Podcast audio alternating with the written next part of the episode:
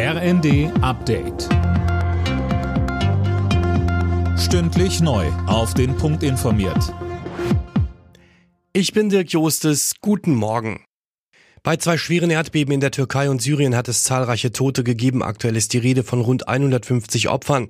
Fabian Hoffmann, die Lage ist unübersichtlich. Genauso ist es. Viele Gebäude sind eingestürzt. Die Menschen wurden in der Nacht im Schlaf überrascht. Aus der ganzen Türkei sind Einsatzkräfte in die Region um Gaziantep gefahren, um zu helfen. Auch das benachbarte Syrien ist stark betroffen. Immer wieder kommt es in der Region zu Erdbeben, denn dort treffen mehrere Erdplatten aufeinander. 1999 waren bei einem Beben im Norden der Türkei mehr als 17.000 Menschen ums Leben gekommen.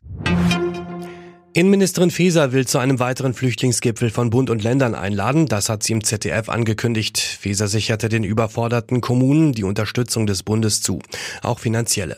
Außerdem will sie sich auf europäischer Ebene für eine solidarische Verteilung einsetzen. Acht von zehn Geflüchteten in Deutschland kommen aus der Ukraine, ganz viele Frauen und Kinder. Die östlichen Länder wie Polen, Tschechien sind noch weit mehr belastet als wir, aber die westlichen wie Frankreich und Spanien hätten sicherlich noch Aufnahmekapazitäten. Die Streiks bei der Post gehen in die nächste Runde. Die Gewerkschaft Verdi hat Beschäftigte bundesweit für heute und morgen zu Warnstreiks aufgerufen. Schon im Januar hatten zigtausende Postbeschäftigte für mehr Geld gestreikt. Millionen Briefe und Pakete kamen später. Mit jetzt 32 Trophäen hat Beyoncé den Rekord für die meisten Grammys gebrochen. Bei der diesjährigen Verleihung in Los Angeles sahnte sie gleich viermal ab. Weitere Preise gingen unter anderem an den Briten Harry Styles und US-Rapper Kendrick Lamar.